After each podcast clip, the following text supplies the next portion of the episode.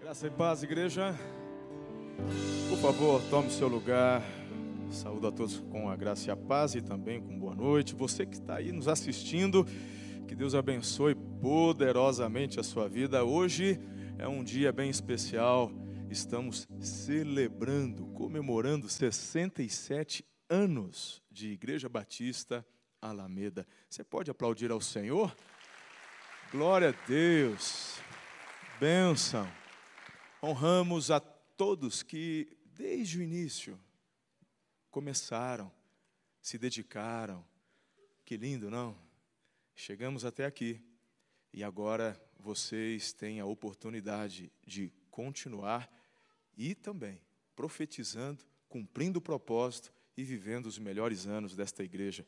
Louvado seja o nome do Senhor. Bem, é, quem estava de manhã já me conhece, né? Eu já me sinto da família. Você viu que eu já estou me colocando como se fosse parte aqui, né? E mas quem sabe você que nos acompanha pela internet e, ou que está aqui nos visitando pela primeira vez, meu nome é Marcelo Toschi, sou pastor da Igreja Batista Amor e Cuidado em Araçatuba, que é a primeira igreja batista de Araçatuba. Estou acompanhado da minha esposa, pastora Ana, vou pedir que fique em pé mais uma vez, minha melhor metade, por favor. Amém. Tá aí a minha minha querida.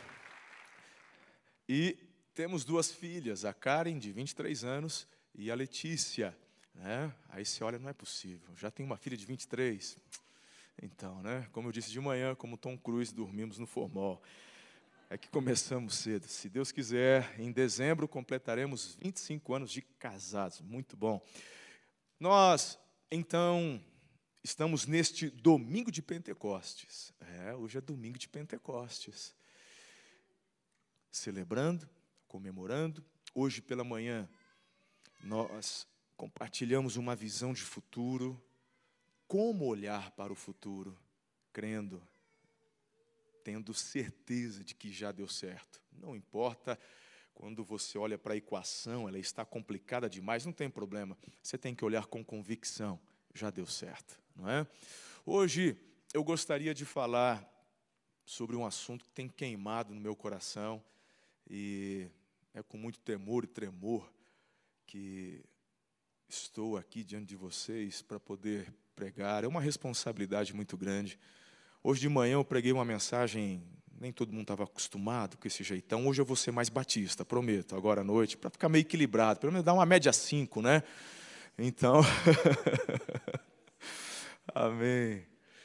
Mas eu queria convidar você a orar comigo mais uma vez. Eu, não, antes de orar, agradecer também ao pastor Sebastião pela honra, pelo carinho, pastora Sueli e toda a liderança, equipe pastoral. Vocês são especiais. Me sinto de verdade muito honrado de estar hoje aqui com vocês. Vamos orar. Pai, nós estamos agora diante da tua palavra. Obrigado porque até aqui o Senhor já se manifestou através da adoração, da oração. O Senhor já está tocando, movendo. Obrigado porque cada voluntário aqui, quando exerceu sua função e as pessoas aqui chegaram, foram tocadas por tua graça. Eu te agradeço, Pai. Agora, queremos que o teu Espírito fale conosco. Por isso eu clamo a Ti, livra-me de mim mesmo. Que seja o Senhor falando aos nossos corações. Usa-me tão somente como um canal para abençoar a vida da Tua igreja. Eu assim oro, clamo, em nome de Jesus. Amém. Eu falei para o Moza de um tema vácuo, mas eu acho que eu vou mudar o tema. A mensagem é a mesma, só vou mudar o tema.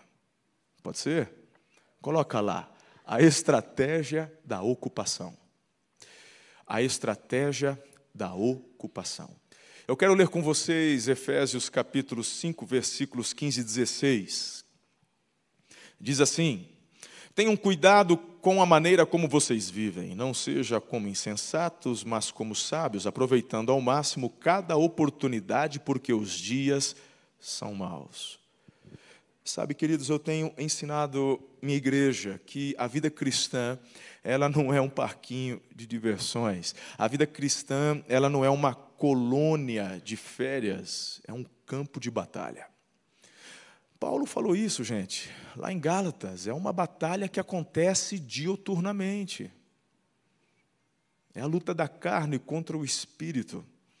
E aqui aos, a, a igreja de Éfeso, ele nos traz, inspirado pelo Espírito Santo, essa instrução tão poderosa, tão poderosa.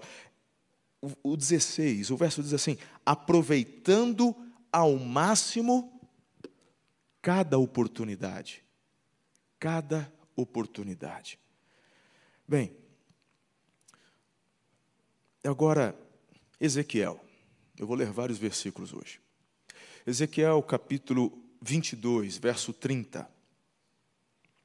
Procurei entre eles um homem que erguesse um muro e se pusesse na brecha diante de mim em favor desta terra, para que eu não a destruísse, mas não encontrei nenhum.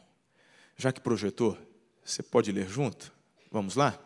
Procurei entre eles um homem que erguesse o muro e se pusesse na brecha diante de mim, em favor desta terra, para que eu não a destruísse, mas não encontrei nenhum.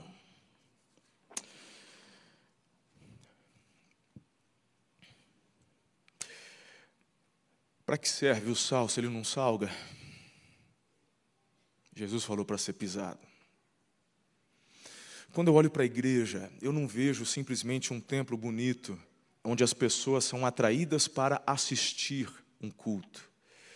Essa é uma visão religiosa. Não agradou Jesus, tampouco deveria agradar você. Não agrada a mim. A visão da religiosidade, inclusive a palavra religiosidade ganhou uma conotação muito ruim a sua significância é, é, profunda, vem do latim religare, é quando, por conta do pecado, fomos separados de Deus através do sacrifício de Jesus, nós somos novamente ligados ao glória a Deus, mas, infelizmente, a palavra religiosidade ganhou um tom de legalismo, falsidade. Triste, não?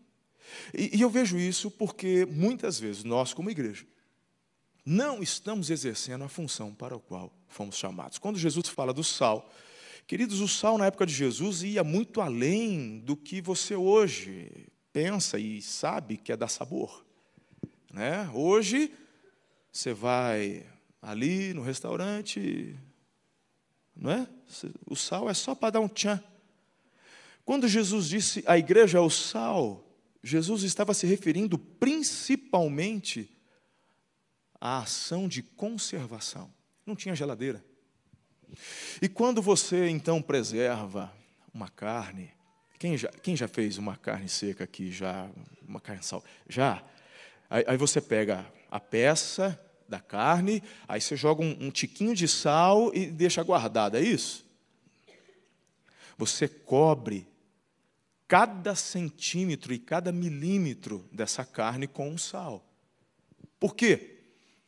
Assim, para resumir, o sal mata a bactéria de sede. Ele morre e aí cria uma casca em volta que protege, impedindo que outras bactérias entrem e causem a putrefação. Então o Senhor fala: para que serve o sal se ele não salga? Qual que é a função da igreja? Pastor Sebastião, eu, eu vejo, eu, eu sou batista, eu amo a minha, a minha casa, a minha denominação, mas eu vejo na história que nós nos perdemos com uma visão equivocada de futuro. A igreja, ela se apaixonou pelo céu e se esqueceu da função dela na terra. A igreja, ela, ela abraçou uma visão escapista. Queridos, antes do iluminismo, estude a história, a gente vai enxergar uma igreja que ocupava todos os montes da terra. Os montes do business, o monte da arte, o monte do entretenimento, Quando eu olho para a arte antes do iluminismo, uou! Meu Deus! Você já viu as esculturas nos museus da Europa? Em mármore. Parece que tem flexibilidade. Você eu, esses dias eu postei no meu Instagram e coloquei algumas destas artes. Você olha, você vê o pé, a mão, as veias, é, é cada detalhe, gente. Ah, pastor, e hoje não tem arte? Até tem. Eu estou com medo de falar o que eu vou falar, porque vai que a pessoa que fez é aqui da igreja e vai ficar magoado comigo. Mas eu vou arriscar. Se for você, por favor, me perdoe. Mas eu gosto muito de tirar férias no sul, sempre estou passando por Curitiba, sempre durmo aqui com a família antes de chegar para Santa Catarina ou lá para. Aí, em uma dessas viagens, já faz já uns cinco anos, nós então fomos conhecer o museu Boscar. Aí, lindo museu. Pera lá, lindo, comprei caneca do museu, tá lá no meu escritório, coisa chique. E eu estou dando uma de, de, de, de, conhecedor de arte. Então, eu estou andando pelo museu, vendo tantas coisas e tal, mas de repente eu chego numa ala. Não fica magoado comigo. Aí tinha um enorme, uma moldura. Aí tinha um pano cinza, rasgado, retorcido, colado. E eu falei, minha Rottweiler faz melhor que isso. falei, gente, eh, eh, pastor, é o abstrato. Pois é, mas o abstrato até o cachorro rasgando faz. E aí, meu irmão, para poder entender aquilo lá, tem que fumar muita maconha, para poder. Porque o cara fala, não, você tem que entender. Ele falou, tem que entender o quê? É um pano sujo, rasgado, colado. Como é que eu vou entender? Mas quando eu. Sabe por que isso? Porque depois do iluminismo tiraram Deus do centro. Lembra que eu falei de manhã? E quando tiraram Deus do centro, colocaram o homem. É a partir daí que começa as grandes inquietações da alma, porque você e eu fomos criados para o louvor da glória de Deus. Tira Deus da equação e você fica perdido. É a sociedade pós-iluminismo. Então, antigamente, se fazia arte para a glória de Deus. Eu, se você viaja, aqui tem uma turma que gosta de viajar, você vai para a Europa, perde oportunidade não, meu lindo, vai, vai para Roma, entra naquelas igrejas católicas, vai ver arte. Já estivemos em Roma, estamos retornando agora para Roma no meio do ano. Eu não perco oportunidade. Meu irmão, eu estava aqui em Gramado. Tem uma igreja, eu entrei, eu não assisto a missa, mas ela fica aberta para visitação. E, meu irmão, os vitrais. Ah, capela assistindo. Ei, arte. E hoje? Quando se faz para a glória de Deus, você vai fazer o melhor. Arte tem que conhecer matemática, tem que conhecer física, tem que conhecer geometria. Ah, abstrato até eu faço. Nunca estudei e posso fazer. Onde eu quero chegar? Quando a igreja deixou de ocupar os espaços que deveria ocupar, ela gerou um vácuo. E lugares que foram determinados para serem ocupados não permanecem vazios, a igreja sai, o inimigo entra. Quando um soldado ele está num campo de batalha e ele sai do seu posto, o inimigo não fala, ai que bom que ele saiu. Não, o inimigo vai lá e toma aquele lugar. Eu gosto de história. Eu conheço a história da Primeira Guerra Mundial, da Segunda, das guerras medievais. Meu irmão, qual que é a estratégia? É bat... Você tem a guerra, mas a guerra ela é formada por batalhas. E no que consiste as batalhas? Simplesmente dar um passo à frente, conquistar um lugar. A Bíblia fala no Novo Testamento: não dei lugar ao diabo. Sim ou não? Essa palavra, essa palavra lugar no grego é topos, de onde vem, inclusive, a nossa palavra topografia. É você não dar para o inimigo espaço nenhum. Sabe, a igreja, ela então, ela, ela só olha o céu. E a gente, a gente só quer ir para o céu. E a gente resumiu a função da igreja em, em falar para as pessoas o caminho do céu. E eu fico pensando, e a parte que Jesus fala: venha o teu reino, seja feita a tua vontade aqui na terra como é no céu. E, e a parte da expansão, assim como o Pai me enviou, eu envio vocês também. O que eu faço com essa parte? Do sal, da luz. Paulo, ele tinha uma consciência tão forte. Tudo quanto fizeres, faça para, faça para a glória de Deus. Mas a igreja, não a primitiva, irmão. Não, não. Se você olhar para a história, quem que formou, perdão, quem fundou Harvard? Princeton. Quem, que, quem deu início às faculdades mais famosas americanas? Se você não sabe, eu te digo. Igreja Batista, Igreja Presbiteriana, povo de Deus. Por quê? Porque entendiam que deveríamos dar ao Senhor o melhor. Olhe para a história de Genebra. Olha para Genebra. E aí você estude Calvino, porque não dá para falar de Genebra sem Calvino. E Calvino, quando ele chega pela primeira vez em Genebra, Genebra era o caos, Genebra era uma cidade horrenda, ninguém gostava. E ele chega e ele se move em todas as áreas, como líder, como pastor, e ele então confronta a política, ele influencia a política, e Genebra se torna, na época de Calvino, capital mundial. E olha o que é Genebra hoje, sede da ONU, e até hoje, Genebra, herança do que a igreja fez. Genebra era o caos, depois da igreja, ícone.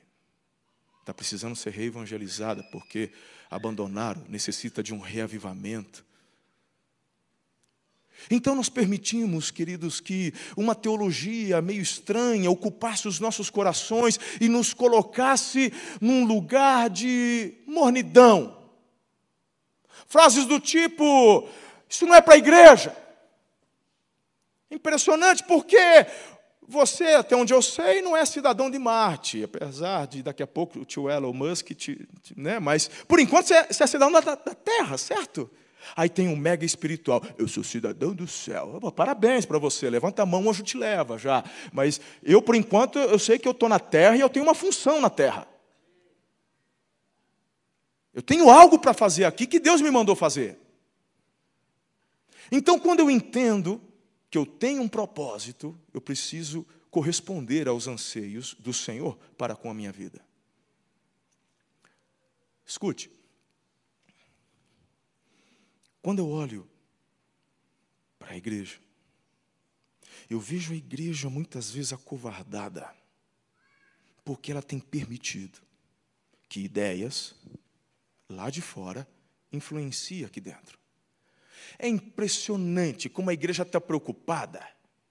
Ah, porque o mundo na igreja, então não deixa pintar de preto, não deixa fazer aquilo, o jovem, bababá, mas as ideias já estão dentro do coração, é pior. Porque aquilo que toma o teu coração muda a tua conduta, tua crença. Coisas do tipo, não se fala de política na igreja. Sério? Então o crente não vota.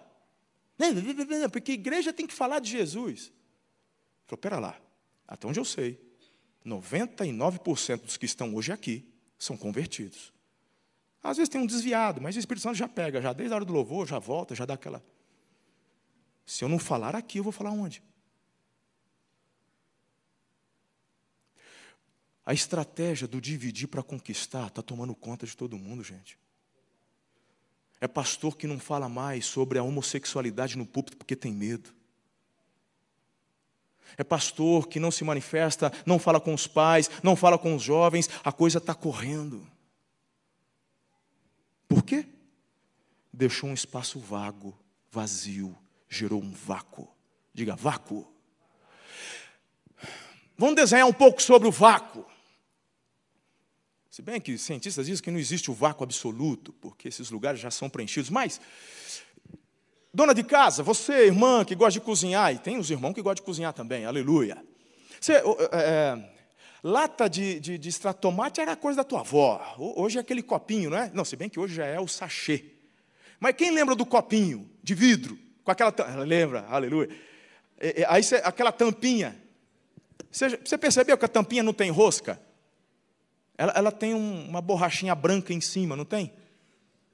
Como é que funciona isso? Porque você vira e não cai. Bom, pastor Marcelo, também é cultura, vamos falar de física. Então você pega lá e joga o extratomate quente dentro do copo, até o talo. Aí você vai lá e pega e coloca a tampinha. Automaticamente eles vão resfriar aquele produto. Ele passa por uma câmara, ela resfria. Bom, o corpo, quando aquecido, ele expande, quando resfriado, ele.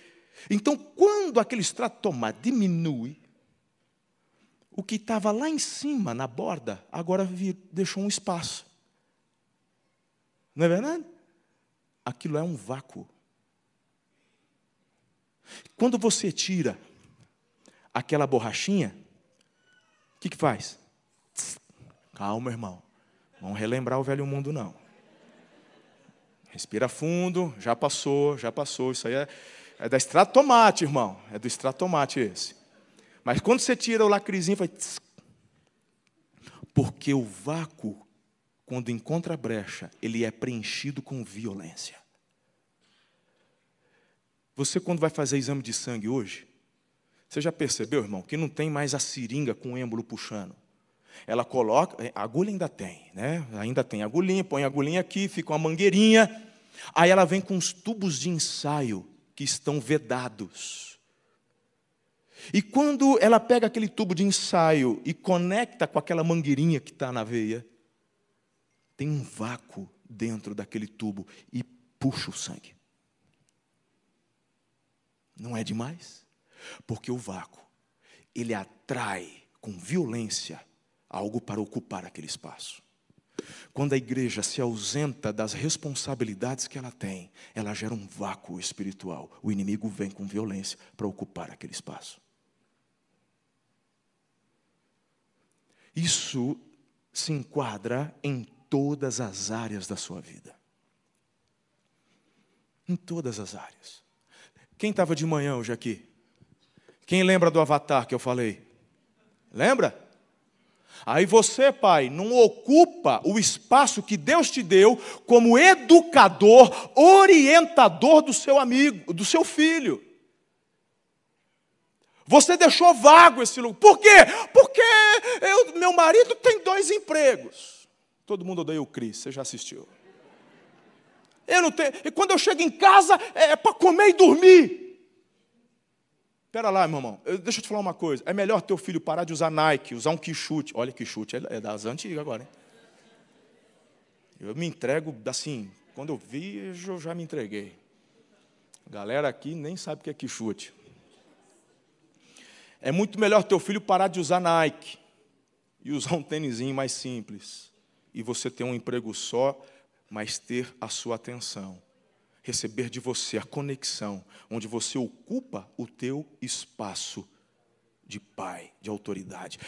O, o Paulo Vieira, estávamos juntos lá em Brasília e, e eu ouvi uma palavra dele que foi muito jóia. Depois nós estávamos juntos almoçando, conversando, e, e ele falou algo interessante. Ele contou uma experiência dele. Paulo Vieira disse assim: que estava em casa e o filho dele, adolescente, chegou e foi falar com ele e usou uma expressão lá, coisa que os jovens usam. O pai dele falou assim: Ups, para parar. Mas que foi? Você não vai falar assim comigo, não. Eu não sou teu amigo. Mas como assim? Até eu, quando comecei a ouvir, estranhei. Eu não sou teu amigo. Eu sou teu pai. Não me rebaixe a posição de amigo porque eu sou muito mais que amigo. Amigos te deixam, te abandonam. Pai dá a vida pelo filho. Então não me rebaixa essa posição. Eu sou teu pai. E ele estava falando justamente de você ocupar os espaços que Deus te deu para ocupar. Eu sou pastor há muitos anos. Eu, eu, eu, já recebi muitos casais, eu já recebi muitos cônjuges no meu gabinete, eu já ouvi muitas histórias de traição, gente.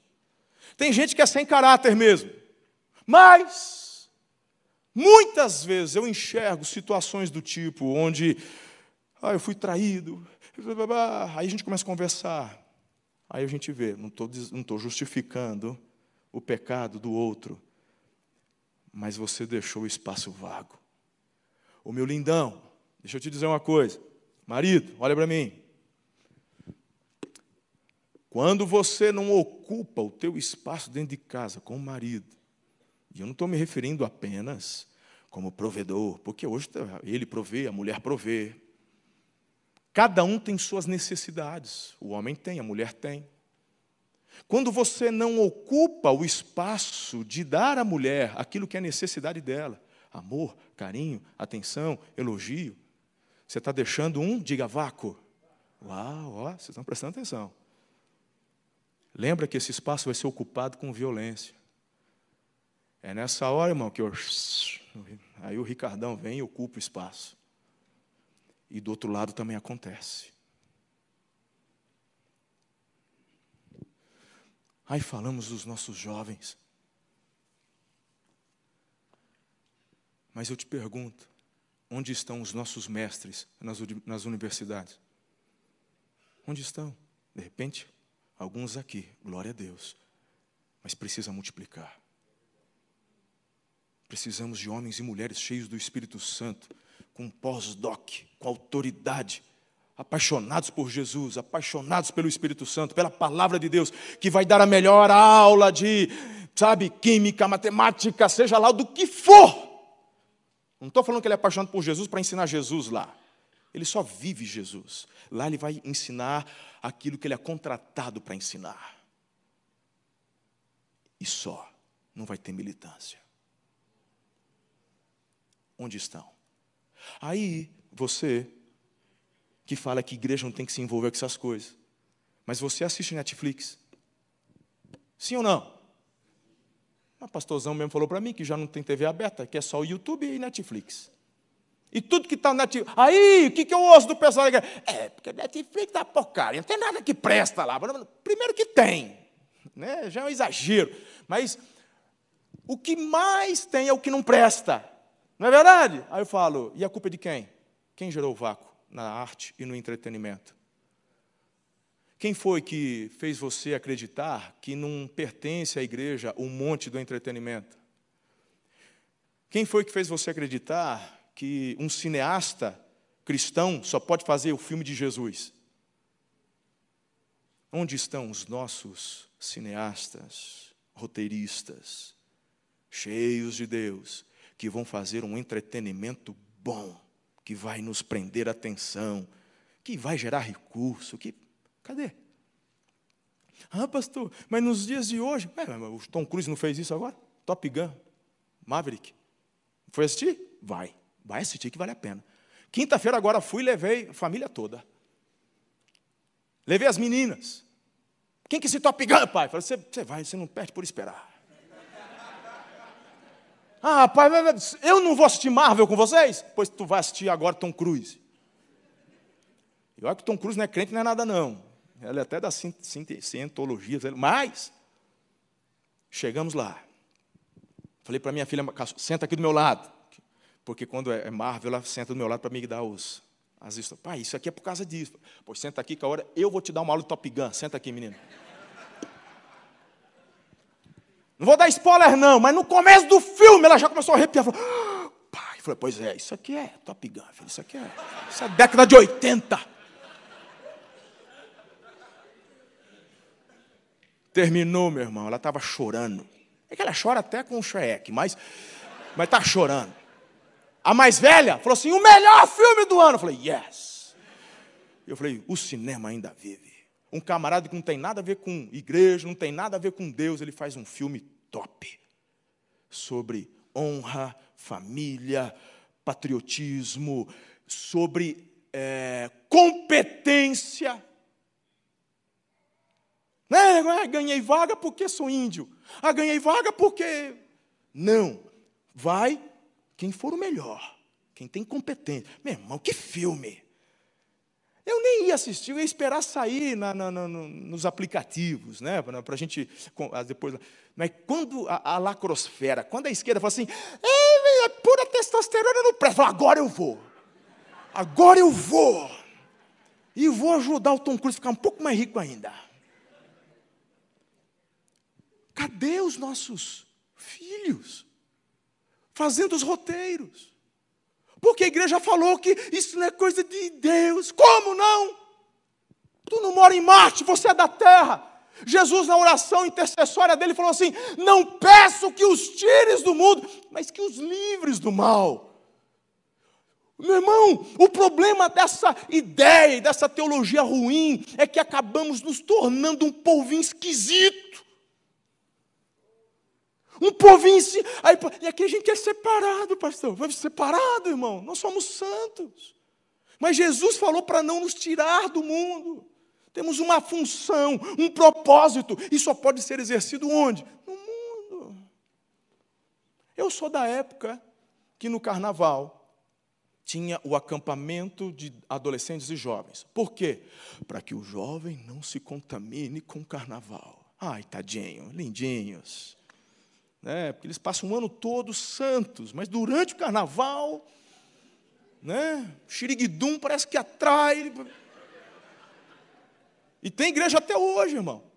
Não, vamos tirar os nossos jovens do período do carnaval para que não se contamine. Falou, o quê? Na hora que o sal tem que infiltrar, você tira o sal e joga dentro do pote. Eu não sou contra acampamento, não, irmão, mas tem outros feriados para você fazer. Minha sugestão é o que a gente faz na Aracatuba. Eu faço uma conferência, junto o máximo de jovens que eu puder. E quando é matinê, quando é à noite, a gente manda as equipes para falar do amor de Jesus, para mandar um engove, às vezes o pessoal já está, já, já, toma um engove, filho junto com o engove já tem um versículo ali, uma água.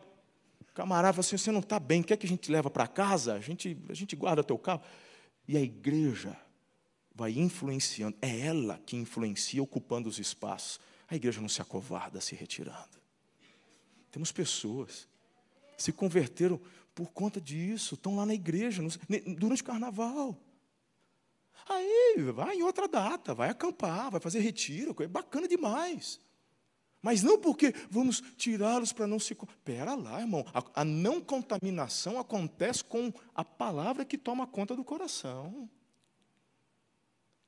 Quando você não entende isso, aí você no trabalho fala, pastor, ora por mim, eu preciso de um outro emprego. Falo, por quê? É uma opressão tão grande lá. Tem uma mulher da macumba que entrou agora. Aí ela trabalha do meu lado. Olha, pastor, aquilo me dá uma dor de cabeça. Eu estou orando. Eu, se, se, Deus. Olha, eu vou pedir as contas. Ah, gente, sério. Rapaz, é o contrário, filha. Você não é termômetro, você é termostato.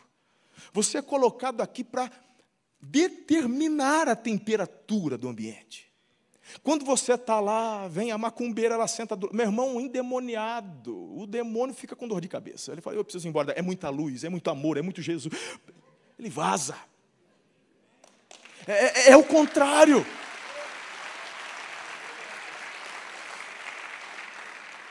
Nós precisamos entender, querido, este conceito que é tão importante. Então, sim. Sabe, lá em Araçatuba, por exemplo, eu estou falando algo que eu mesmo, eu era muito crítico com relação a isso. Eu era um pastor que falava que igreja não se misturava. Aqui não vamos falar de política, não vamos nos envolver. Cada um se vira. Não faz muito tempo. Foram colocar na Câmara Municipal uma proposta para que se tornasse lei, a fim de que nas escolas públicas de Aracatuba não tivesse mais banheiro masculino e feminino. A gente está falando de banheiro de escola de criança, de junior, de adolescente. E por que, que não passou?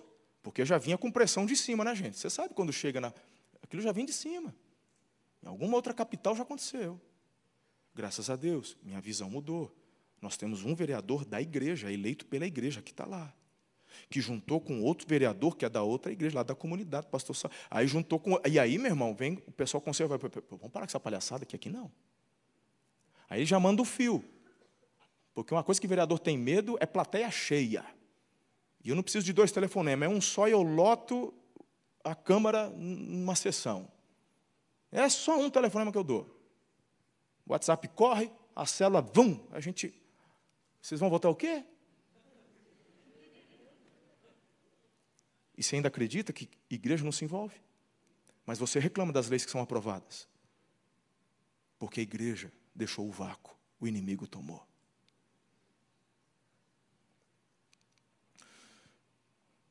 Eu sou contra a politicagem. Eu sou contra o partidarismo. Isso não. Mas eu estou falando de política na sua essência. Nós precisamos conversar, nós precisamos ter abertura dentro da igreja para falar sobre isso, para que gere uma unidade e andemos juntos. Você está entendendo o que eu estou falando até aqui? Uau! Olha só, olha que interessante isso. Lucas capítulo 4, versículos 5 a 7. O diabo levou, o levou a um lugar alto e mostrou-lhe, num relance, todos os reinos do mundo. E lhe disse: Eu te darei toda a autoridade sobre eles e todo o seu esplendor, porque me foram dados, e posso dá-los a quem eu quiser. Então, se me adorares, tudo será teu.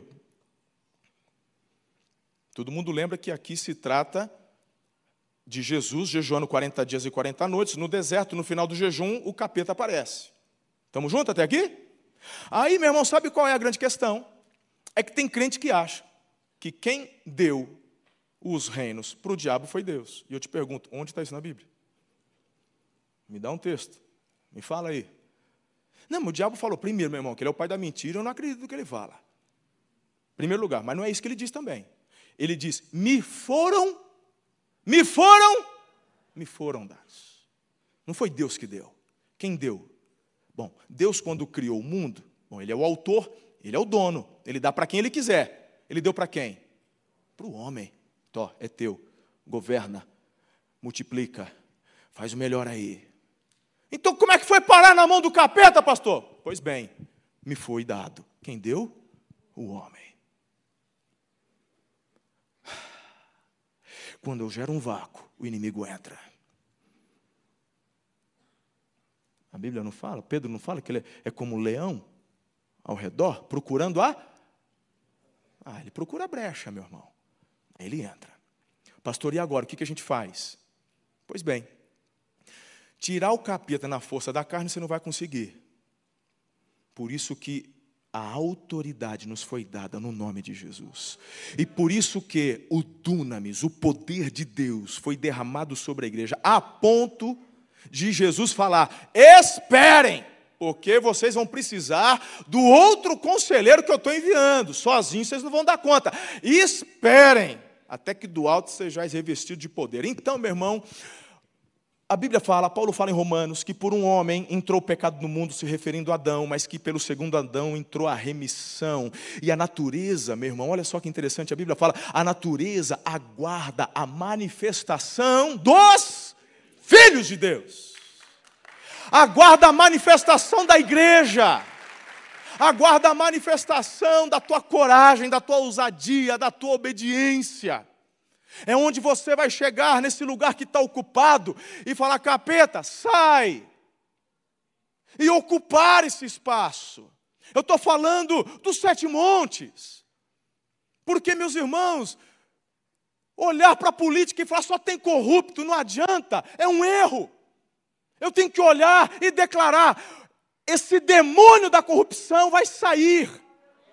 Em nome de Jesus, nós vamos orar, nós vamos jejuar, mas iremos nos mover, porque Jesus não vem fazer o que você e eu temos que fazer. Sabe o que Jesus faz? O impossível. O que é possível cabe à igreja. Então, meus irmãos, está na hora da gente entender isso. O mundo, Deus nos deu para, através da nossa do nosso cumprimento, do nosso chamado. a gente faça com que os céus sejam aqui, os princípios dos céus sejam estabelecidos na terra. Venha o teu reino, seja feita a tua vontade. Todo mundo vai se converter? Não. Mas a ideia do reino, do qual Jesus fala que você e eu, pela boca de Paulo, somos embaixadores, é forte ou não é? Você sabe o que um embaixador faz? O embaixador é uma autoridade, irmão. Não é um anunciador. Ele é uma autoridade. E a Bíblia diz que você é uma autoridade. Você é um embaixador do céu. Onde? Na terra. E o que, que o embaixador faz? Ele defende e garante o reino dele, a pátria dele, onde ele está. Ele, se, ele faz isso como? Através da política. Ele faz isso através de conexões, ele faz isso através.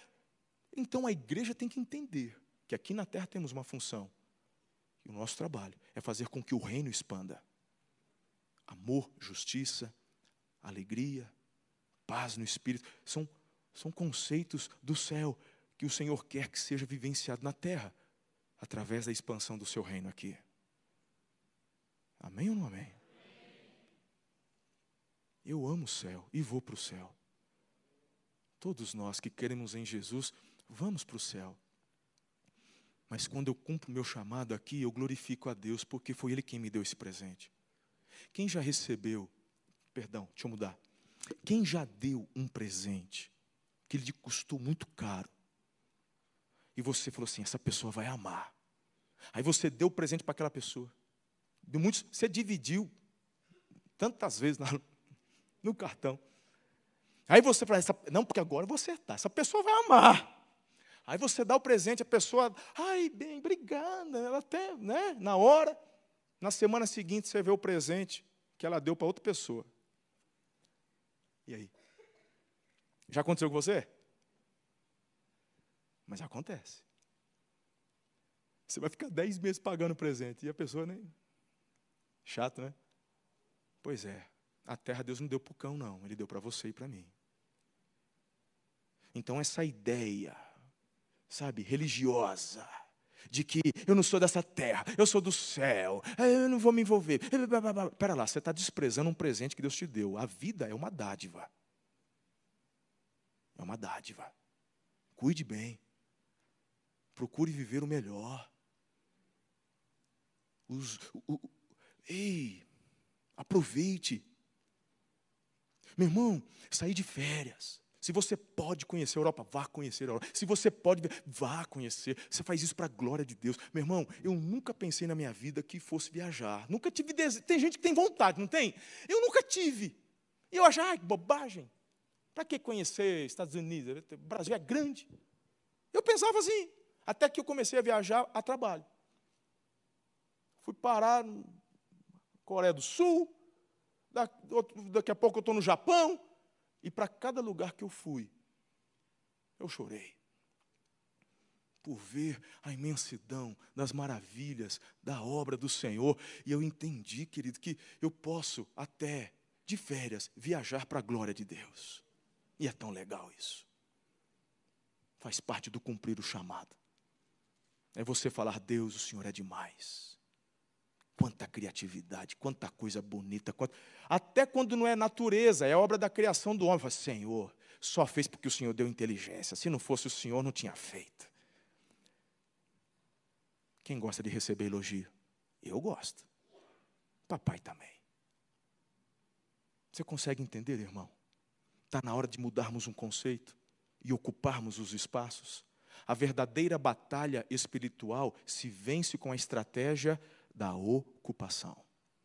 Da ocupação. O diabo não é dono de nada. Ele não é dono nem do inferno, você está tá ligado, né?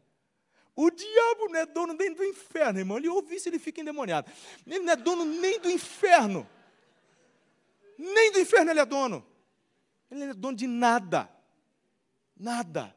Então, o que Deus te deu, pela autoridade de Jesus e pelo poder do Espírito Santo, ocupe o seu lugar novamente. Amém? Muito bem, tendo dado essa introdução, vou começar a pregar. Não? Está tarde já? Passou? eu, eu vou tentar correr então. Ok? Olha, pastor, é, pastor Sebastião que está falando. Ele falou para eu ficar à vontade. Vou até tomar um chá aqui, irmão, de gengibre. Que dá uma limpada, dá licença, rapidinho. Hum, agora eu vou até meia-noite. Depois de um chazinho desse. Glória a Deus. Amém. Vocês são queridos demais. Mas eu não vou abusar de vocês, não. Olha só. Pastor, de onde você está tirando essa ideia de ocupação? Mateus capítulo 12, verso 43 a 45. Eu tenho certeza que é algo que vocês conhecem bem, porque esta igreja é referência no Brasil no que diz respeito à batalha espiritual. Mas vale a pena relembrar. Quando um espírito imundo sai de um homem, isso aqui é Jesus quem está falando, passa por lugares áridos, procurando descanso, e não o encontra, diz, o demônio diz: voltarei para a casa de onde saí. Chegando, encontra a casa desocupada, diga desocupada, varrida, em ordem. Então vai e traz consigo outros sete espíritos piores do que ele, e entrando passam a viver ali. E o estado final daquele homem torna-se pior do que o primeiro. Assim acontecerá a esta geração perversa. Qual é a estratégia da vitória? Ocupação. Jesus está falando, o demônio que foi expulso, depois ele, eu não sei porquê, mas demônio ele quer um espaço, ele quer um lugar. Não me pergunta o porquê, não sei. São territorialistas. E quanto que eles fazem o escarcel? É quando a igreja não ocupa o espaço. Então ele vai lá. Seja na cidade, porque cada cidade tem uma potestade, irmão. Estamos juntos aqui ou não? Pastor, estou em acordo com a teologia do irmão? Cada, eu tenho várias extensões. E a cada pastor eu digo: você tem que discernir no espírito quais batalhas espirituais você tem que travar na sua cidade. Então, quando você expulsa, você tem que ocupar. Senão ele volta, irmão. E o estado se torna pior. É estratégia da igreja. Quando você ganha o coração do filho, você não pode dar mais brecha reconquistou o coração, conseguiu conectar o rabicó do avatar lá, tá, o USB está show, não tira de novo. Deixa conectado esse, esse USB dele, não perde isso, porque senão fica vazio, o inimigo vai procurar espaço. Isso aqui é muito sério, muito sério. Bem, ah, eu quero então falar um pouquinho sobre Neemias e dar para você quatro quatro orientações para ocupar esses espaços. Estamos juntos? Amém? Se, se, vocês não tiverem, eu, eu, termino aqui. Então, tá bom. É o frio de Curitiba, né? O pessoal fica um pouco mais. Eu preciso dar um pano de fundo rapidinho. 589 a.C., exílio babilônico, povo de Israel. 535, Ciro II vence a Babilônia e se torna um império. Babilônia, ela tinha como estratégia ocupar um lugar, deixar ele desolado. Tanto que levou o povo de Israel para Babilônia. O povo foi exilado. Mas não ficou vazio, né, gente? Fica ali um pouquinho de gente, mas estrategicamente são pessoas ali sem recursos, pessoas que não teriam condições de se levantar novamente para fazer um levante. Essa é a estratégia da Babilônia. Ciro não. O persa, outra mentalidade. Retornem. Vai lá, voltem a prosperar. Porque vocês vão me dar é lucro. Vocês vão prosperar e vão me pagar. Então Ciro II faz e permite que o povo retornasse. Estamos juntos? Ótimo. Agora, Neemias. Bom, Neemias ele ele não volta.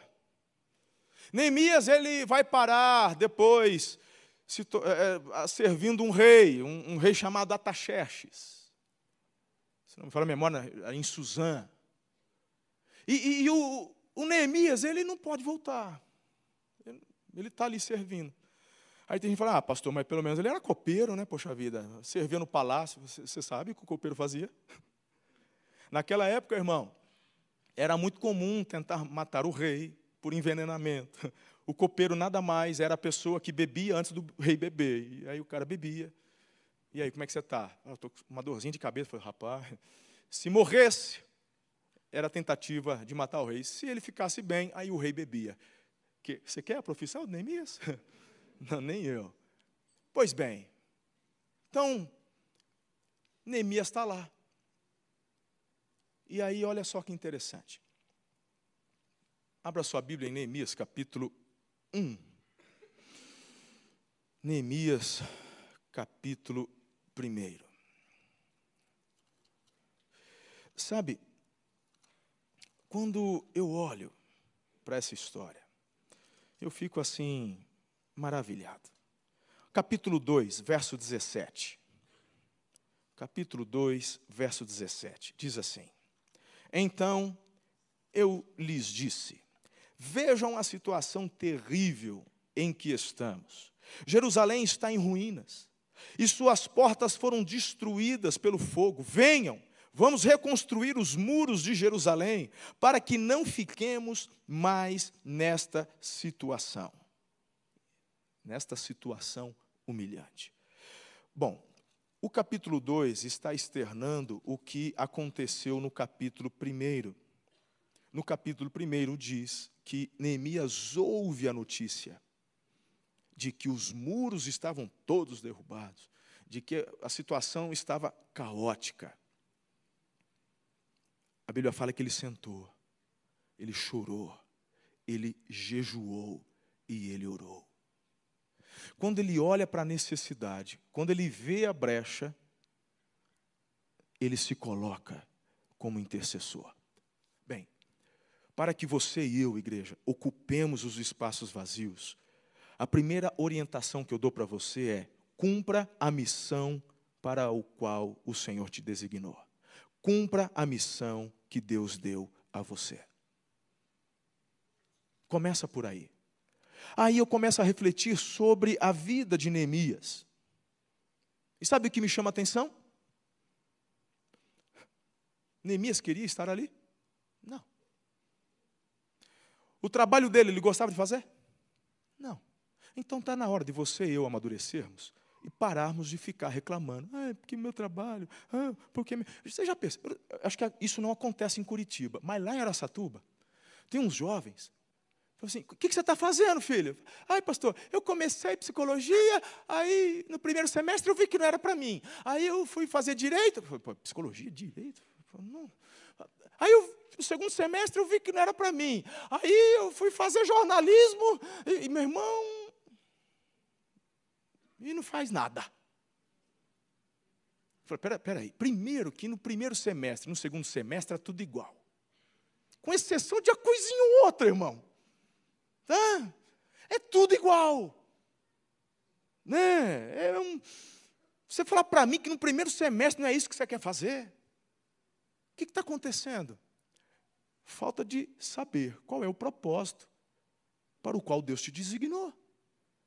Então, se você tem consciência, e fica a dica para você que é adolescente e é jovem, que vai escolher, busque em Deus. O que o senhor quer que eu faça? Ser uma estilista de sucesso? Ser o cineasta? Que, que, que é? Então, procure entender bem. E quando você começar, saiba que você vai estar fazendo muitas vezes o que não quer fazer. Estar num lugar onde não gostaria de estar. É o Neemias. E de repente o Neemias pudesse até falar assim: o que, é que eu estou fazendo aqui? O senhor não me ama, o senhor gosta dos outros, o senhor me desprezou, o senhor não lembra de mim, eu estou perdido aqui nessa terra de pagão e tal, eu queria estar em Jerusalém. Neemias está dando o seu melhor. E eu provo isso porque ele entra triste na presença do rei. E o rei fala: O que está acontecendo? Porque você não está doente. E essa tristeza, esse teu abatimento é da alma, é do coração. Fala para mim. Aí a Bíblia diz assim: que Neemias, com medo, medo, porque nem tudo que eu e você temos que fazer, fazemos porque sobra coragem, fazemos porque é necessário ser feito com medo, está no texto, com medo, ele fala: olha, lá em Jerusalém, papapá, papá. Mas antes de faz, falar, ele orou e jejuou.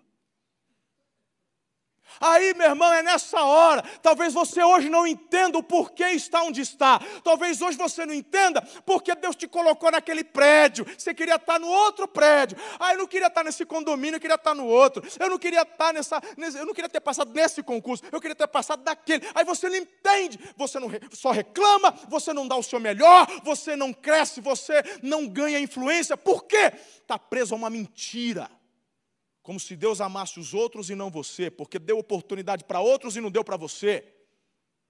Deixa eu te dizer uma coisa: uma hora, uma hora você vai entender o porquê está em Suzã, sendo o copeiro do rei Ataxerxes. Uma hora você vai entender. Rapaz, quem era o único de Israel que tinha acesso ao rei? Ninguém consegue audiência com o rei, não, irmão. Tenta você, vai lá falar com o presidente. Vai lá falar com o presidente do STF. eu queria uma audiência com o presidente do STF. Quem é você? Não interessa, sou cidadão brasileiro, eu sei dos meus direitos. Fala, vai, vai lá. Vai exigir seus direitos lá. Imagina naquela época, irmão. Naquela época não era democracia, não, era monarquia, era império. Star Wars, é império, é império, é diferente de monarquia, é império, é diferente. Hã? O único que tinha acesso, Neemias. Então pare de reclamar de onde você está e procure discernir a razão do porquê está onde está. Tem um propósito. Deus não dá ponto sem nó. Eu nunca na minha vida quis ser pastor ou missionário, irmão. Porque a gente fala, ah, você sempre quis ser pastor, né? Ser pastor, fácil para você falar isso. Nunca na minha vida. Eu me lembro, eu era adole eu, quase adolescente, eu era um junior. Eu me lembro do culto, era um domingo de manhã, minha igreja lá em Tupã, igreja batista. Eu me lembro de onde eu estava sentado, mais ou menos desse lado assim, ali, e eu orei para Deus. Falei, nunca na minha vida ser pastor nem missionário. Eu orei para Deus. Eu queria ser delegado, irmão. Aí, vamos para cima! Eita, nós, hein? Mas também, compensação, hoje nós mandamos o demônio pôr a mão para trás, ele põe também, obedece mais que o delegado. Eu me lembro quando Deus me moveu para ir ao seminário. E quando ele falou comigo, eu me lembrei, eu era agora já um jovem de 18 anos, e eu me lembrei daquela oração, quando eu tinha 9, 10, 11. Eu pedi perdão. Falei, Senhor, olha, uma oração de uma criança. E sabe o que me fez fazer essa oração? Eu estava saindo da escola, à noite, que eu trabalhava, eu gerenciava a loja do meu pai. À noite eu estava terminando o colegial, terceiro ano. E quando eu estava saindo, era umas dez e meia para as onze horas, um colega passou por mim, mas muito doido, chapado de droga. Falei, fulano, vem aqui. Falei, não, eu estou muito... Meu irmão, eu vi aquilo. Eu falei, eu tenho que fazer alguma coisa. Eu estava convertendo a minha sala, eu estava numa paixão por Jesus. E quando eu estava descendo a rua, o Espírito Santo me fez lembrar daquela, oração, onde eu declarei que jamais seria. Eu comecei a chorar na rua, indo embora para casa a pé. Chorando, falei, Deus, me perdoe. Eu, retiro, eu, com essas palavras, eu retiro o que eu falei. Se o Senhor quiser me usar, Eis-me aqui. Ah, vai falar isso para Deus. E hoje eu estou aqui. Eu achei que ia para o meio do mato, irmão. Eu que ia estar tá lá no Amazonas pregando para os índios, nós nos preparando. Nunca imaginei que Deus me colocaria onde estou. Meu irmão, você não tem ideia da honra que é estar aqui diante de vocês. Só Deus para fazer isso. Hoje de manhã eu falei, eu sei bem quem eu sou sei bem de onde eu vim. Então, há um tempo para todas as coisas. Pergunte para o Senhor: qual é o teu propósito para mim? Porque Ele te ama tanto quanto me ama. E você é tão especial como eu sou especial. Se só existisse você no mundo, Ele mandava o filho dele por tua causa. Pergunta para Ele. Não está entendendo? Uma hora você vai entender. Fique em paz. Amém? Prometi que ia correr. Vamos correr. Mais cinco minutinhos, tá bom? Dez. Cinco. Cinco. Segundo lugar, a equipe do louvor pode até vir para parecer que está acabando. Aí, aí, o pessoal da, relaxa, fala, vai acabar mesmo. Cadê aquele irmão do teclado? Vem aí, filho. A segunda dica é não dar atenção para as mentiras do inimigo, porque ele vai se levantar. Aí, lá em Neemias, no capítulo 4, versos de 1 a 3, olha só: quando Sambalat soube que estávamos reconstruindo o muro, ficou furioso, ridicularizou os judeus e, na presença de seus compatriotas e dos poderosos de Samaria, disse: O que aqueles frágeis judeus Deus estão fazendo? Será que vão restaurar o seu muro? Irão oferecer sacrifícios? Irão terminar a obra num só dia? Será que vão conseguir ressuscitar pedras de construção daqueles montes de entulho de pedras queimadas? Tobia, Tobias, o, o amonita que estava ao seu lado completou: Pois que construam, basta que uma raposa suba lá para que o muro de pedras desabe. Quem, quem já recebeu umas afrontas dessa? Todo mundo, irmão. Basta estar fazendo o que Deus te mandou fazer. E alguém vai se levantar. E o propósito? Simples. Parar o que Deus quer fazer. Hoje de manhã eu falei da pandemia. Para mim, uma clara tentativa do inferno de tentar impedir o avanço da igreja. Pois ela avançou. Ela avançou. Porque as portas do inferno não podem prevalecer. Então, não dê trela para as mentiras. Sabe, quando você, adolescente, disse: Eu quero ser médica, e um parente, espero, infelizmente, muitos pais e mães acabam falando. Mas vamos chutar aqui, um, um parente. Você é besta, menina. Tu não, tu, não, tu não é inteligente para isso aí, não. Você não vai nem passar na faculdade. Isso não acontece em Curitiba, só em Aracatuba, né? Acontece também, que eu sei. Pois é. A questão é: em quem você vai acreditar? No Papai do Céu que falou, você pode todas as coisas em Jesus que te fortalece? Ou nesse sem noção, emprestando a boca para o cão, para tentar parar os sonhos de Deus para a tua vida? Um jovem da minha igreja passou na faculdade de medicina. Está cursando medicina, estava no início fazendo o seu curso. Menino muito capaz, inteligente, ungido. Aí ele falou pai dele: eu, eu vou fazer o concurso de. Como é que chama? Legista. Medicina legal.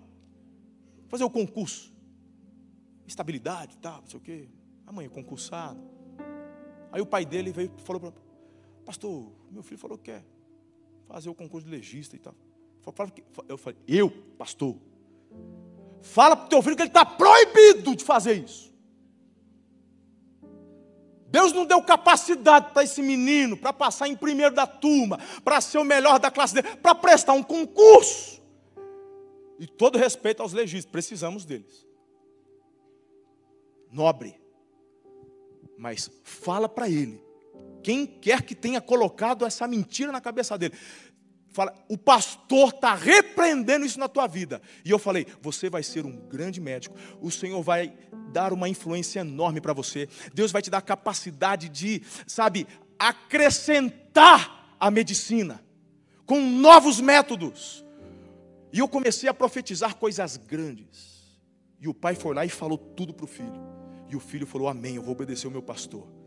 No semestre seguinte, ele fez um trabalho na faculdade que foi publicado na revista de medicina da Inglaterra. A foto dele ficou no outdoor da cidade para todo mundo ver. Em quem você vai acreditar? Para de ouvir mentira. Tem gente que ainda escuta a voz do pai. Eu estou falando com adulto agora aqui, tá? Daquele pai que falou para você lá atrás: você não pode, você é burro, moleque. Tem gente que ainda tem essa voz ecoando. Aí a mensagem de manhã tem que ressignificar o seu passado. Terceiro, esteja sempre preparado. Eu gosto dessa parte. Neemias, no verso 17 do capítulo 4, diz: Daquele dia em diante, qual dia? Do dia que os inimigos mostraram os dentes, no dia em que os inimigos mostraram as garras daquele dia em diante. Enquanto a metade dos meus homens fazia o trabalho, a outra metade permanecia armada de lanças, escudos, arcos e couraças. Os oficiais davam apoio a todo o povo de Judá que estava construindo o um muro Aqueles que transportavam material faziam um trabalho com uma das mãos e com a outra seguravam uma arma. E cada um dos construtores trazia na cintura uma espada enquanto trabalhava. E comigo ficava um homem pronto para tocar a trombeta. Ou seja, se o inimigo chegar, a gente toca a trombeta e vamos para a guerra. Aí, meu irmão, é, é, tem uns crentes que acham que Jesus era pacifista. Quem lembra de Jesus? no templo, enfrentando os mercadores. Tem gente que acha que Jesus entrou lá com um pompom de torcida. Ai, vai saindo, gente. O que Jesus carregava na mão era um instrumento que podia matar. Tem nome aquele chicote lá. Esse. Hazurat. Hazurat. O nosso irmão judeu aqui tem a pronúncia. Esse chicote não era pompom, não, era uma arma.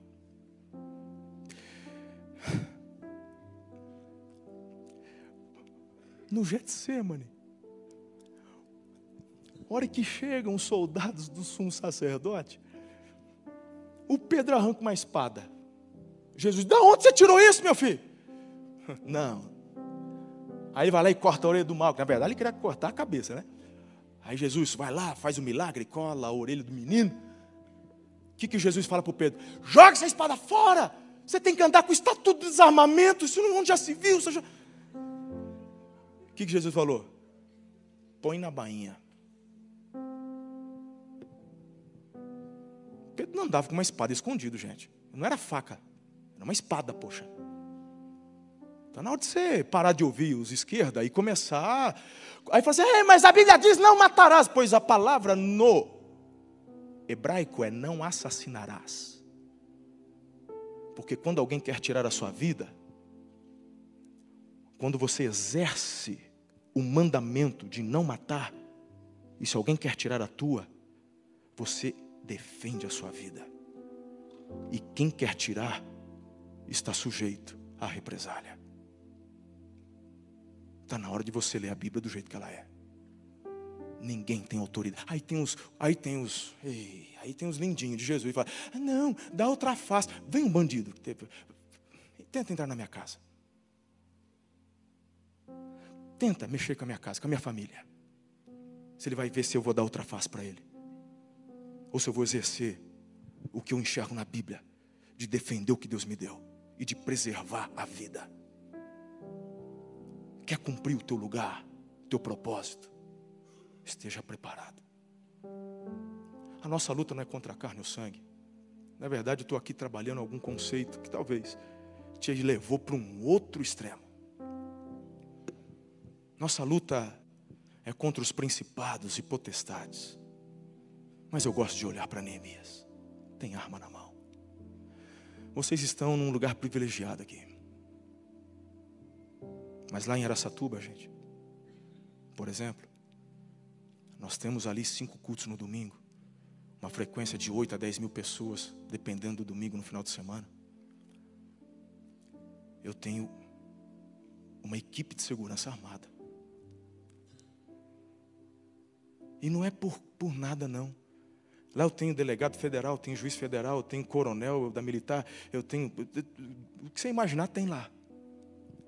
E eu tenho uma inteligência da segurança que trabalha, que já pegou grupo do PCC dentro da igreja, na hora do dízimo. E porque a inteligência pegou, levou para fora. Falou: vocês vieram ver Jesus ou outra coisa? Em Ribeirão Preto, igrejas estavam sendo assaltadas durante o ofertório.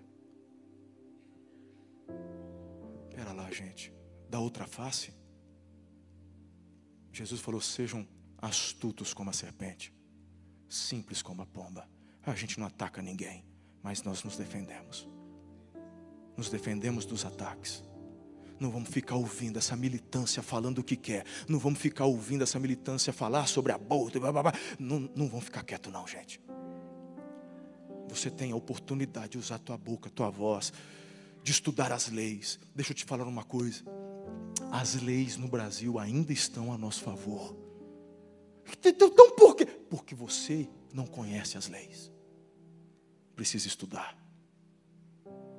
As leis que regem a escola, tem que estudar. E quando você conhece a lei, você exige os seus direitos. Vai ser assim. Ainda temos uma Constituição. Não é perfeita, mas ela está ao nosso favor. E por fim, não abandone o seu posto. Eu gosto também dessa parte. Quero terminar. Sambalat e Gesem mandaram-me a seguinte mensagem: Venha, vamos nos encontrar num dos povoados da planície de Ono. Eles, contudo, estavam tramando fazer-me mal. Por isso enviei-lhes mensageiros com esta resposta: Estou executando um grande projeto e não posso descer. Por que, que eu vou parar a obra para me encontrar com vocês? Eles, eles me mandaram quatro vezes a mesma mensagem. Você tem certeza que você está no centro da vontade de Deus? Então não para, lindinho. Vamos para cima. Continue. Está dando, tá indo bem?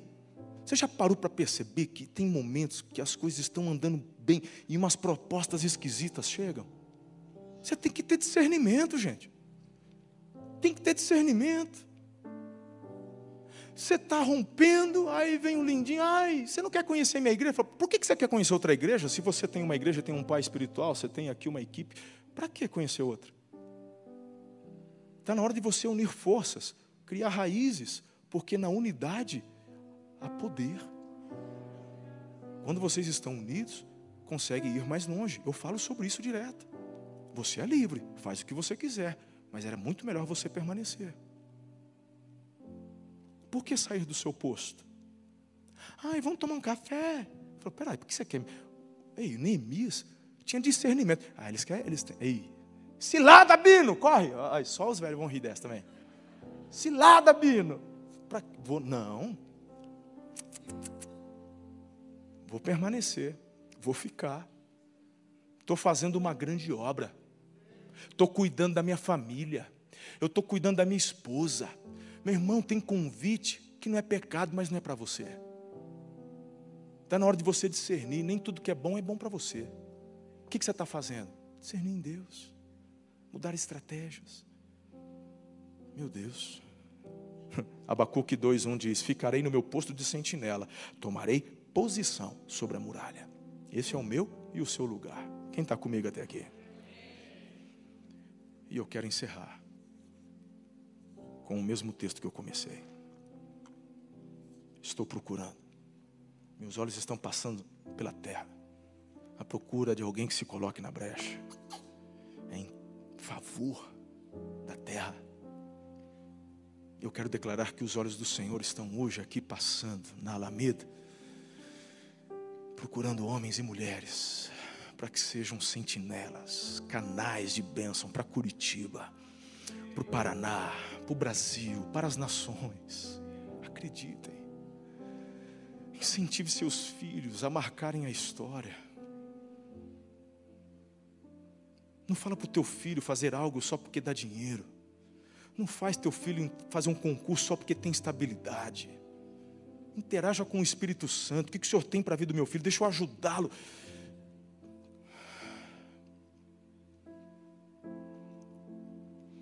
Às vezes teu filho vai ter uma capacidade enorme para ser um empreendedor. Eu só sei que o que Deus te der a mão para fazer para fazer com excelência e marcar o seu tempo. Você já está aposentado? Neemias não era tão novo, mas eu estou lembrando do Caleb com 85. Ele falou assim: Ô Josué, deixa eu, que eu estou na pegada.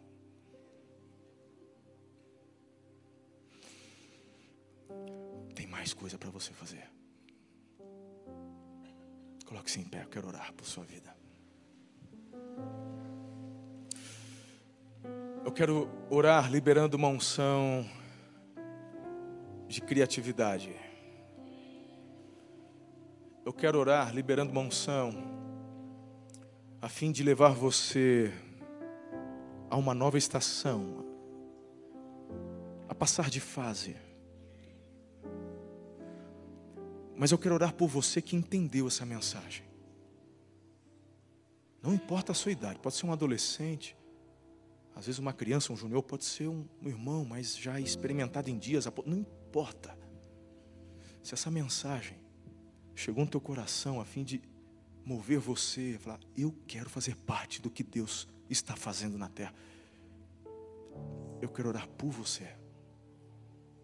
Por você. Eu acredito em marcos espirituais. E que essa noite seja um marco na sua vida. Então, se você sente teu coração arder de alguma forma, se você é um adolescente que ainda não sabe o que fazer como profissão, mas entendeu que vai ser algo grande, vem aqui, eu quero orar por você de uma forma muito específica hoje. Você já é empresário, você já é alguém bem sucedido, me vem no coração uma frase que alguém disse ou que diz com relação ao seu trabalho. Você normalmente diz assim: Deus já me deu muito, além do que eu merecia. Eu tenho uma palavra para você. Não é você quem limita o que Deus quer fazer. Se você já recebeu bastante, você não está entendendo. Ele quer te dar muito mais, porque quanto mais Ele te dá, mais você abençoa as pessoas que estão ao seu redor. Se na tua empresa tem 100 funcionários, Deus quer levá-la a ter milhares. E não tem a ver apenas com o que Ele quer fazer em você, mas também através de você. Você já chegou até aí, então pare de limitar.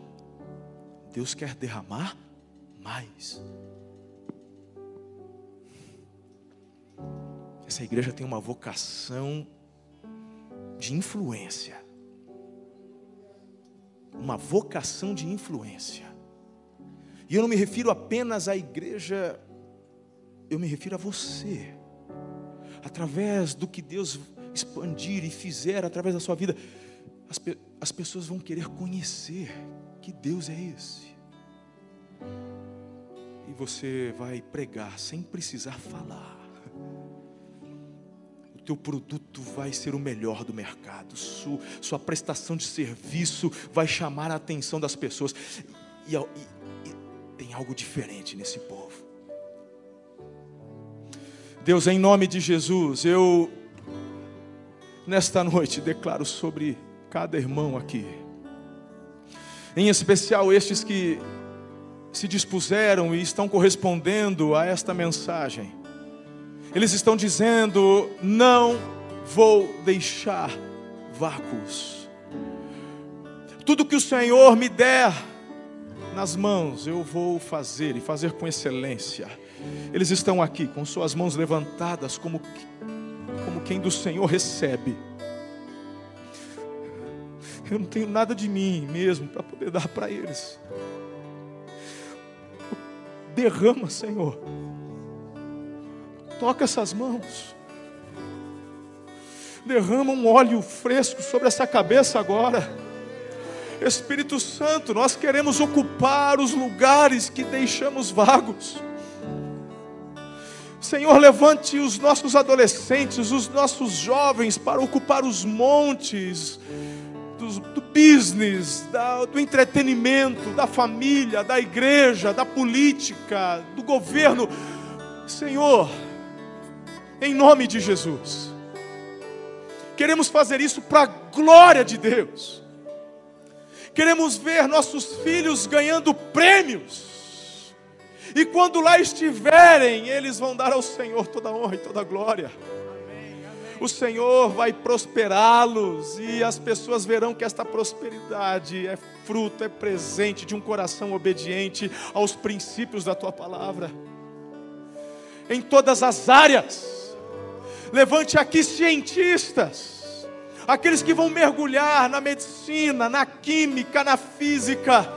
Levante aqui aqueles que entrarão na área da programação, desenvolverão novos startups. Deus, em nome de Jesus. Senhor, aqui serão levantados homens, mulheres com uma facilidade para o network, para o negócio Oh, Pai querido, em nome de Jesus, blinda esse coração e essa mente. Eu quero declarar que sobre a tua vida hoje seja derramada uma unção de criatividade. Eu me dirijo a você, empresário. Eu me dirijo a você, empreendedor.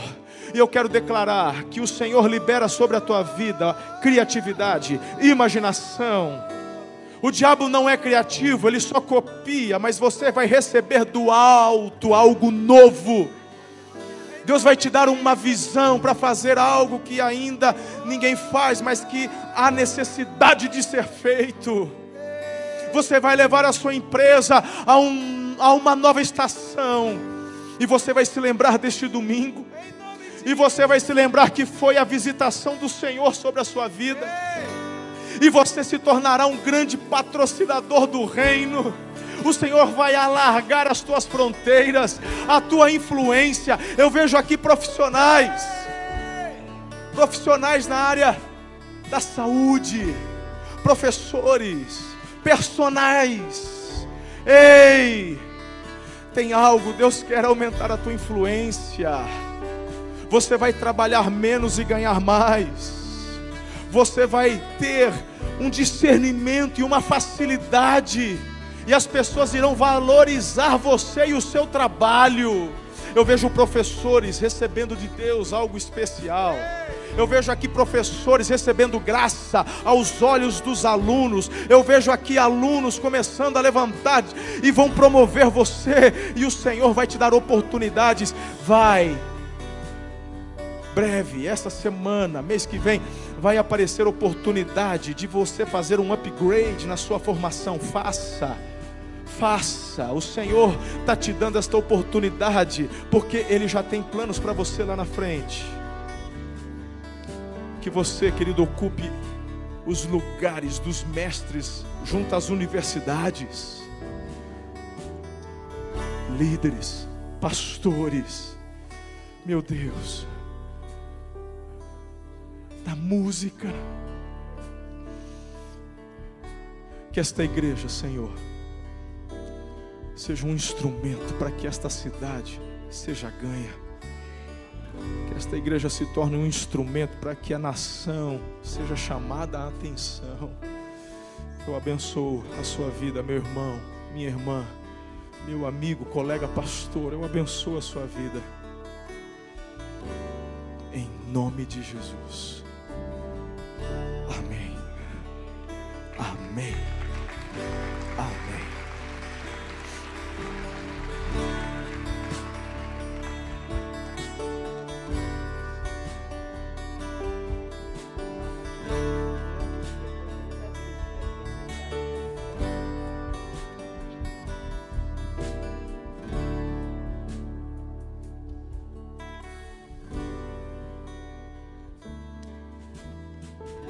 Graça e paz, igreja. Pode sentar por um instante.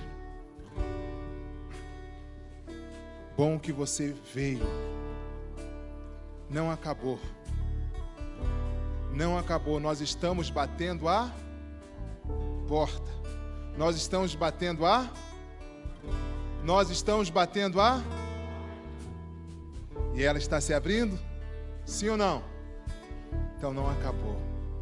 Glória a Deus por sua vida. Você esteve aqui vivendo esse momento especial. Você vai sair daqui incendiado por esta palavra, multiplicando. Final de semana, no próximo domingo, nós temos mais. E você vai trazer mais um. Vai trazer mais um para se alegrar com o Senhor, para nós celebrarmos aquilo que Ele tem feito em nossas vidas neste lugar. Vamos ocupar os espaços? Vamos. O interessante é que nós ocupamos espaço em nome de Jesus. Amém? Então agora nós vamos esperar um pouquinho, nós vamos ter os nossos avisos, tá? Nós vamos estar encerrando o culto nesse momento com nossos avisos. Coloque assim as suas mãos assim. Repita assim comigo: Senhor meu Deus, meu Pai, eu saio daqui consciente da minha missão do propósito que o Senhor tem. Eu vou ocupar os espaços que o Senhor já preparou. para mim, para minha família. Eu vou fazer diferença, porque eu tenho a tua palavra, eu tenho o teu espírito, as minhas mãos são as tuas mãos, os meus pés são os teus pés, a minha voz, a tua voz, a minha mente, a tua mente, o meu coração, o teu coração.